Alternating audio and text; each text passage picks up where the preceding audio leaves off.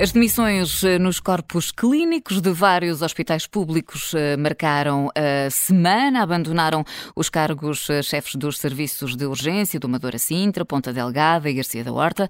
Há pelo menos uma razão comum a todos estes casos: a dificuldade em preencher as escalas do mês de dezembro. Se há dificuldade no preenchimento das escalas, isto quer dizer que há falta de médicos em Portugal.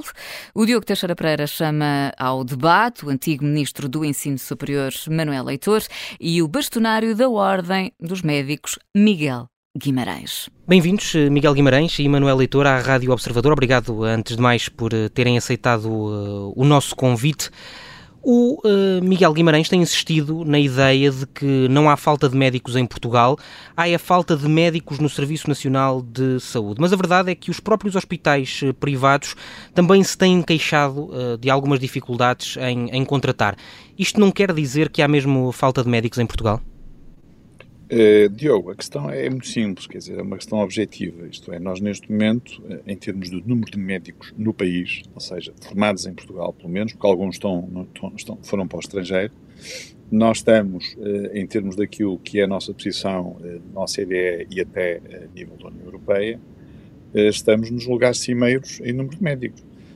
agora, a questão que se coloca é eh, de facto, eh, uma parte significativa dos médicos eh, está fora do Serviço Nacional de Saúde, por opção própria, está a trabalhar no setor privado ou social, ou, ou foram trabalhar para o estrangeiro, sobretudo alguns dos mais novos. E, obviamente, que nós, no Serviço Nacional de Saúde, já, não te, já temos mais necessidades hoje do que tínhamos há uns anos atrás. Hoje temos mais, mais doentes, portanto, a carga de doença crónica foi aumentando. Nós somos um dos países da Europa que tem mais doença crónica, sobretudo a partir dos 65 anos. Uh, o que significa que precisamos de mais cuidados de saúde, as pessoas precisam, precisam de ser mais vigiadas, uh, precisam uh, de ter mais contactos com os, seus, com os seus médicos, com os enfermeiros, etc. E, e por outro lado, nós temos, de facto, um problema a nível dos serviços de urgência, que eu acho que é o grande reflexo de, do, que, do, que, do que é público, isto é, os serviços de urgência têm vários eh, problemas, eh, desde logo a sua própria organização, a forma como funcionam, eh, a ausência muitas vezes de cooperação entre as várias urgências, aquilo que são chamadas as urgências regionais, por exemplo, que foram desenvolvidas com, com, com, com grande sucesso no norte do país, na área metropolitana do Porto. aliás, reparem, quando nós falamos de, de falta de médicos no serviço de urgência, normalmente é na área metropolitana de Lisboa. Portanto, há aqui algum trabalho a fazer. Mas há outras especialidades que têm tido dificuldades, obstetrícia, oftalmologia, cardiologia. Certo. certo, porque se calhar nós não podemos ter tantas maternidades a funcionar ao mesmo tempo como serviço de urgência. Se calhar é possível se concentrar algumas maternidades com as urgências a partir das 20. Não há falta de médicos, há é hospitais a mais.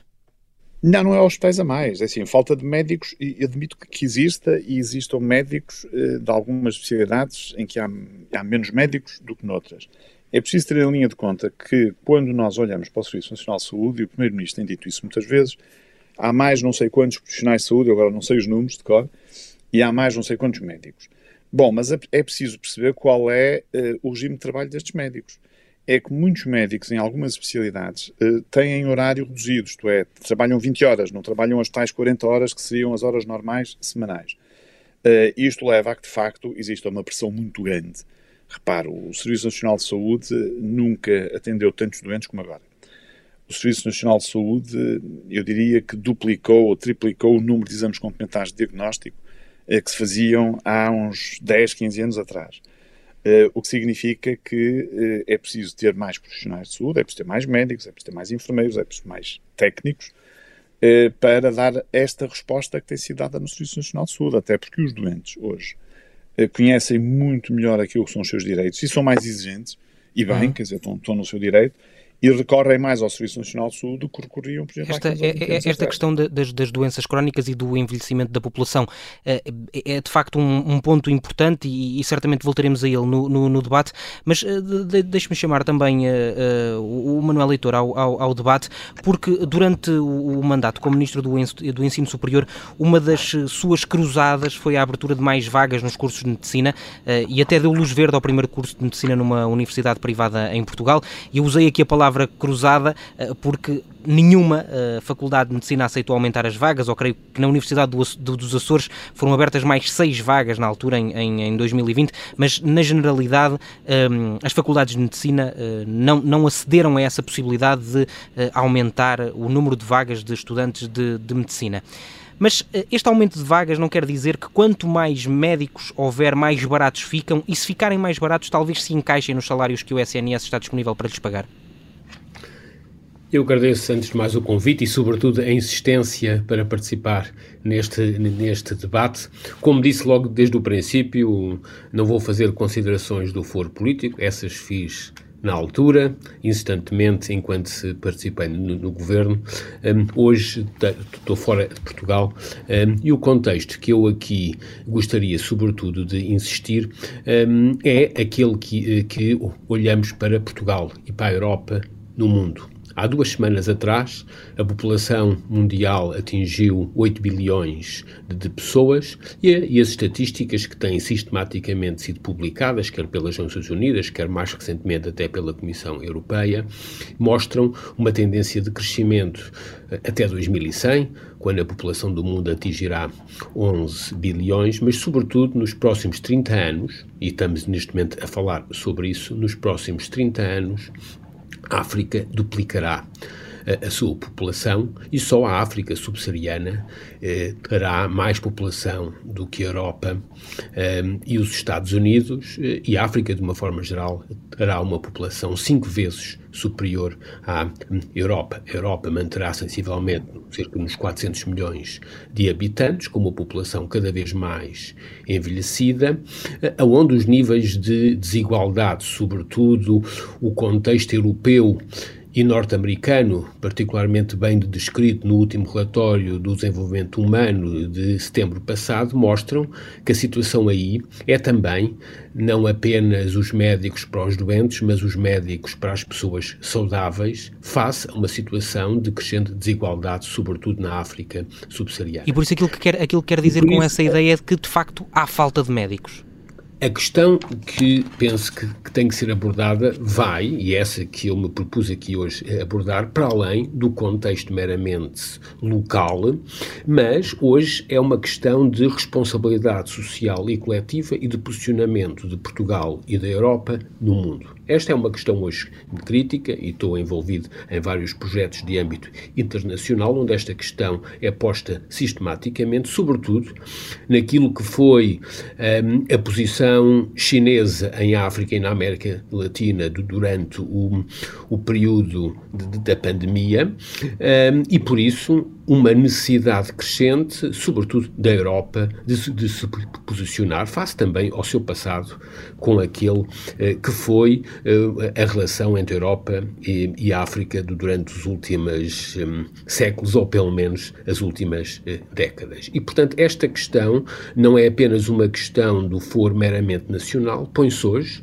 a nível internacional, quem é que tem capacidade para formar médicos nos próximos 30 anos para garantir um direito básico ao crescimento e ao desenvolvimento, nomeadamente Hum, da África subsaariana e também em muitos contextos eh, da América Latina. E aqui penso que a posição de, de, de Portugal é, é, tem que ser clara quanto ao nosso posicionamento na Europa e no mundo, eh, sobretudo face ao nosso passado com a relação de África. E, por outro lado, também no contexto do ensino superior, Portugal hoje deve se orgulhar ser uma sociedade aberta, totalmente integrada na Europa, aberta ao mundo, hum, em que, portanto, temos certamente que olhar para o nosso ensino superior hum, num contexto nacional, mas também no contexto do, do posicionamento de, Portugal hum, no mundo. E se o fazemos em relação às outras áreas, como, por exemplo, o crescimento do turismo em Portugal, temos também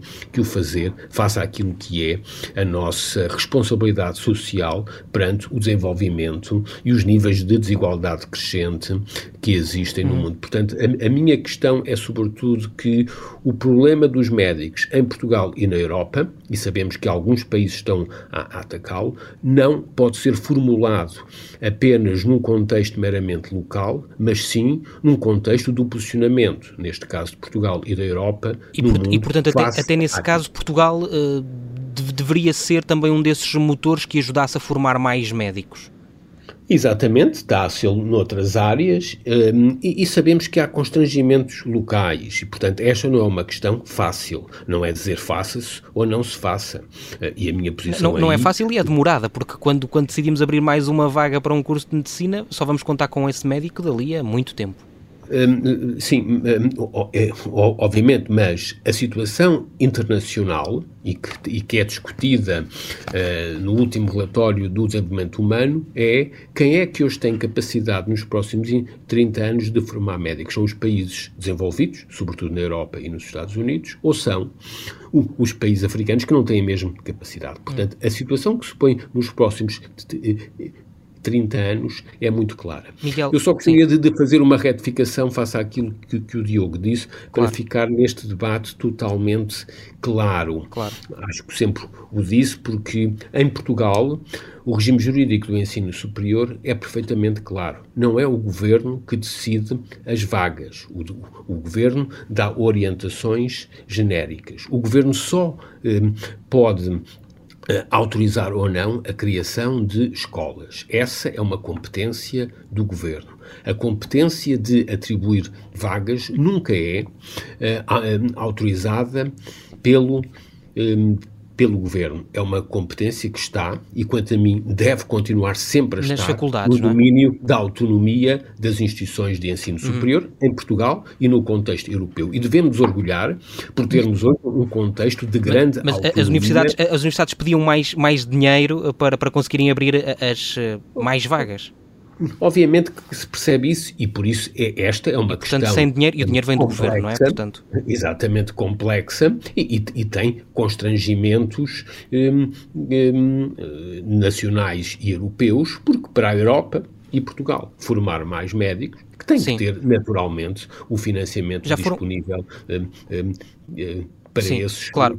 Claro que sim, claro que sim. Que fique bem claro. Não, não é o governo que decide quantos alunos é que entram cada ano em cada faculdade. Aliás, e, se, nem em Portugal, nem na maioria dos países sim, europeus. Uh, se, se assim fosse, provavelmente os cursos, as vagas teriam aumentado mesmo, porque era essa a intenção do governo e não foi isso que aconteceu, precisamente por via o da autonomia. Em Portugal, à semelhança de muitos outros governos europeus, sim. dá a possibilidade. Claro de a, a, abrir vagas, mas depois é uma, é uma questão que, clara no contexto da autonomia. Claro, isso fica, isso, isso fica, isso fica claro, Manuel Leitura. Deixe-me só chamar uh, uh, o, o bastonário da Ordem dos Médicos, Miguel Guimarães, aqui para, para, para o debate, porque já foram lançadas aqui várias, várias questões e, e certamente uh, o Miguel Guimarães pode, pode responder à, à, àquilo que, que, que, entender, mas com, com, a população a ficar cada vez mais envelhecida, e foi nesse sentido também o seu primeiro comentário, Miguel Guimarães, e com mais doenças crónicas, este ritmo de formação de médicos chega para as necessidades? Bom, deixe-me então fazer-lhe o ponto da situação, pegando um bocadinho na análise inicial que o fez. É verdade que a população mundial está a crescer. Não é verdade que a população em Portugal esteja a crescer. Aliás, eh, aquilo que existe, os estudos que existem para Portugal, com a taxa de natalidade que hoje temos e com a taxa de envelhecimento que temos, é que daqui a uns anos nós tenhamos menos habitantes do que os habitantes que temos neste momento, e menos significativamente. É claro que outros países vão ter mais. E, portanto, esta, esta ideia que, eu, o, que, o, que o, doutor, não, que o professor Manuel estava a defender não, é, é, verdade para outros países, mas não para Portugal. Sim, quer dizer, eu, eu percebi porque o professor Manuel Leitor enquadrou isto de uma forma global.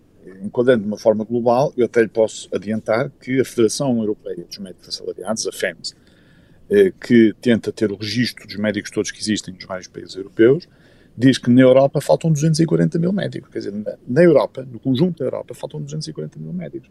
Pois, tal como eu disse há pouco, Portugal é de facto dos países eh, que mais médicos forma, eh, em termos europeus e em termos da OCDE também. Eh, há muitos outros países que formam muito poucos médicos. Países, sei lá, como a Alemanha, como a Áustria e outros. Repare, mesmo o Reino Unido uma grande parte dos médicos que têm a trabalhar no Reino Unido não são, não são, eh, não são ingleses, são, são, são médicos indianos, portugueses, enfim, de vários países da Europa do Leste e por aí fora. Ou seja, eh, nós temos algum equilíbrio nessa matéria. Em termos nacionais, naturalmente, em termos internacionais, existe aqui de facto um problema e esse problema é um problema que deve ser identificado, que está identificado e que provavelmente vai precisar de, de outro tipo de soluções. É verdade também que uh, a medicina está a evoluir muito rapidamente. Uh, antigamente, antigamente, enfim, há dois ou três anos atrás, dizia-se que o conhecimento uh, duplicava em cada dois anos. Agora já sabemos que não duplica, triplica. E aquilo que nós hoje fazemos em termos de medicina, muito provavelmente vai levar a que no futuro relativamente próximo nós possamos começar a tratar doen doenças que hoje não são tratáveis, não são, são incuráveis, e que nós conseguimos manter as pessoas com qualidade E com menos recursos? E com menos recursos, porque depois vamos... vamos então, então Dr. Miguel Guimarães, basta-nos basta -nos esperar para que os problemas do SNS se resolvam. Não, não, não, mas, deixe, não, mas os problemas do SNS são hoje, se forem feitas as, as, mudanças estruturais que devem ser feitas, provavelmente o SNS vai ter menos problemas. Mas deixe-me dar-lhe aqui uma, uma nota que eu acho que é importante. Pensemos naquilo que é hepatite C o facto de nós termos tido uma medicação que curava 97%, 97% a 98% dos doentes, significa que nós hoje temos muito menos doentes com hepatite C, os doentes estão curados, já não necessitam de ir frequentemente para as urgências, serem internados, fazerem transplantes hepáticos, fazerem outras medicações que apenas uh, os, os, os, os, mantinham com alguma qualidade de vida e uhum. atacavam aquilo que era a doença aguda. Não, nós passamos a curar estes doentes. Imagino que amanhã eh, vai começar a ter cura para algumas das doenças oncológicas. O que vai acontecer? Mas é possível que, que surjam uh, doenças novas também. Nós tivemos o grande desafio da Covid agora, não, por exemplo. Vão surgir sempre doenças novas, no, nomeadamente e, não sabemos e, e, não sabemos e, e, não conhecemos pelo menos para já quais é que são as necessidades que elas que elas vão requerer. Por exemplo, agora a Covid uh, uh, esgotou completamente a capacidade do Serviço Nacional de Saúde. Não esgotou completamente. Não, esgotou mas, completamente sim, mas, é, um, é, um, é um exagero, mas, mas uh, levou o Serviço Nacional de Saúde a um limite muito evidente. Sim, abalou a capacidade de resposta do Serviço Nacional de Saúde, o que é, uhum. o que é normal. Repare, se nós pensarmos bem, o Serviço Nacional de Saúde nunca foi construído para uh, dar resposta a 100% dos portugueses. Uh, por exemplo, uma área que ficou sempre fora do Serviço Nacional de Saúde, ou, ou maioritariamente fora, foi a saúde oral. Não é? Portanto, o Serviço Nacional de Saúde tem, obviamente, limites e não se espera que, ao mesmo tempo, estejam doentes tantas pessoas.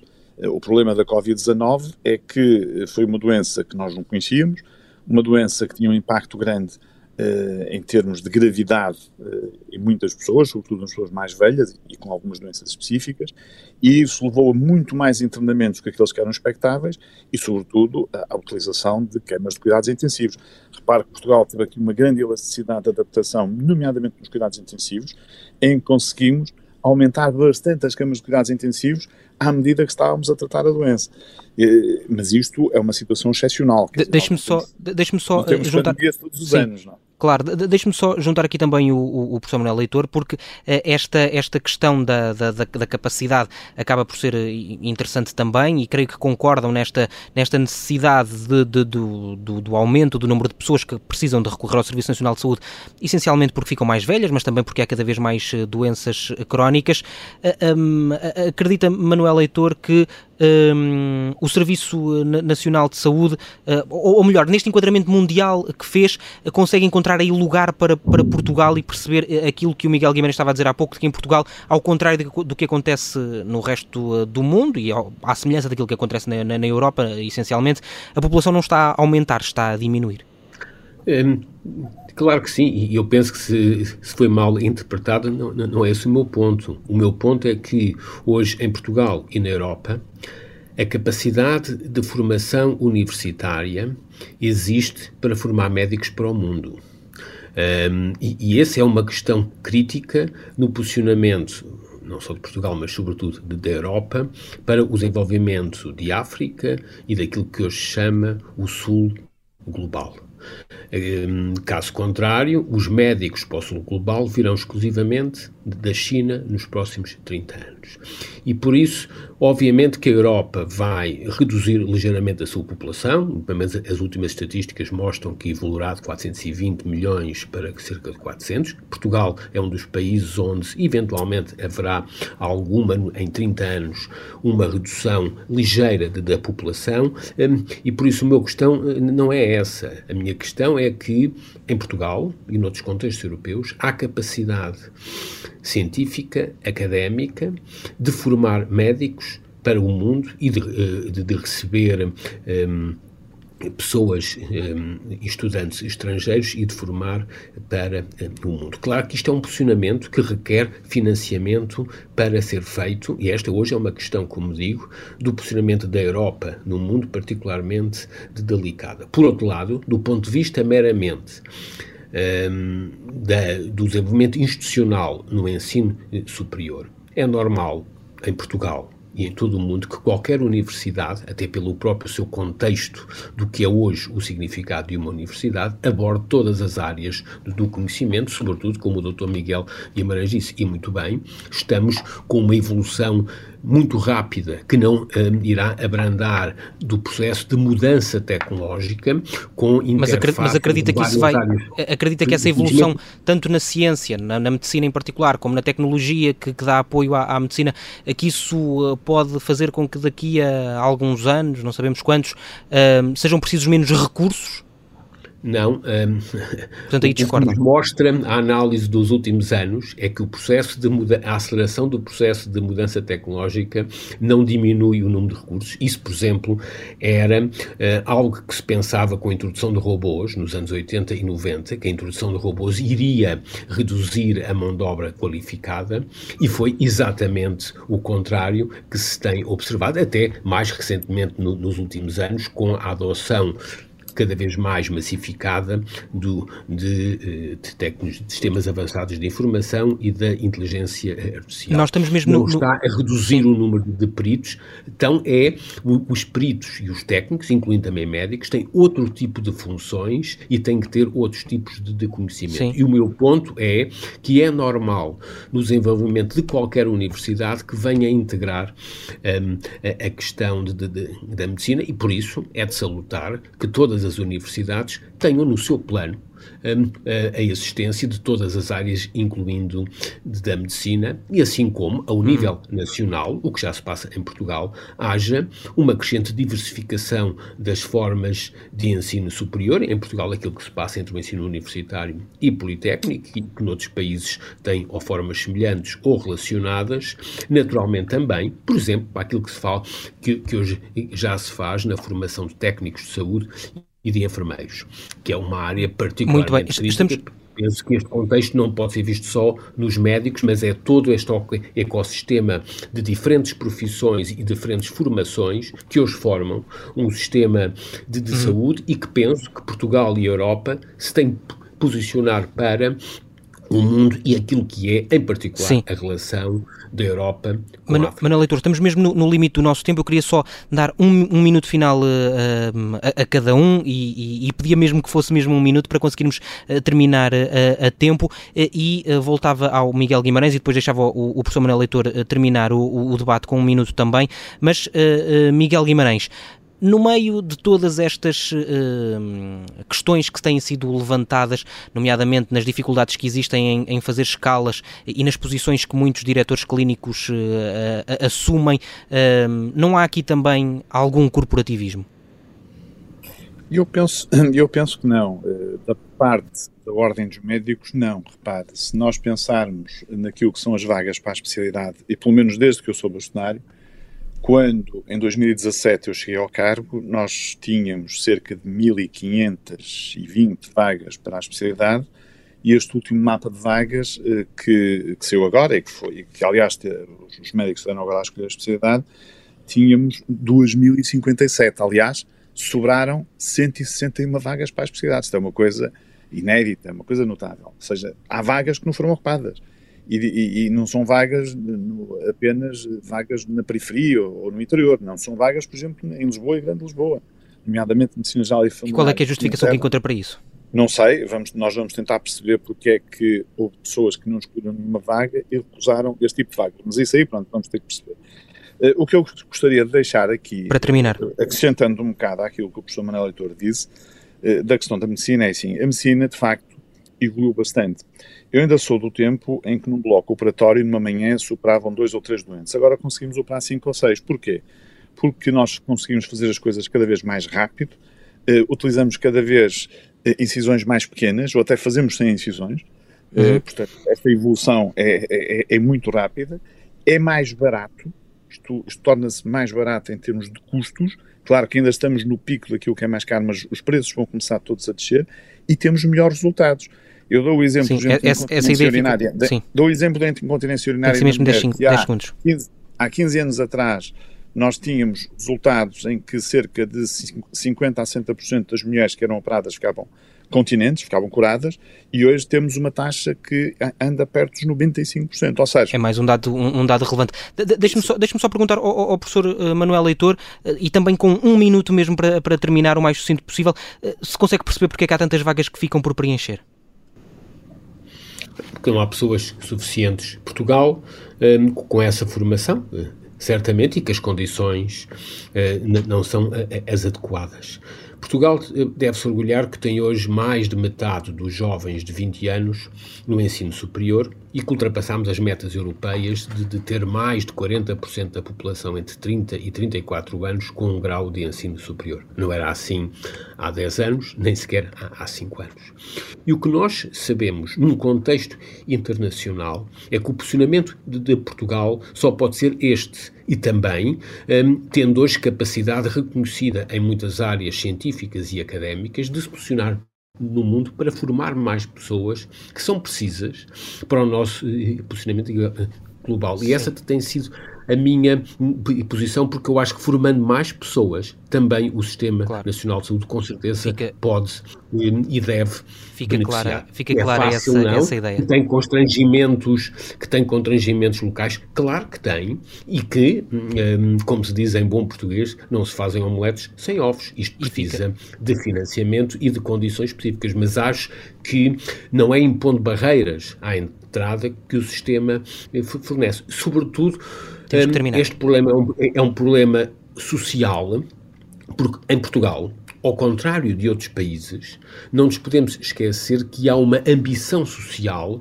pelo curso de, de medicina. É dos países na Europa, não, não, não, vamos entrar nessa explicação, uhum. os sociólogos têm-no explicado, é dos países e que têm um, um historial, onde de, de, facto há uma pressão social em muitas famílias para os filhos irem para, a medicina e por isso é dos países e onde muitos, temos uma e maior muitos continuam, taxa. E muitos continuam sem conseguir entrar.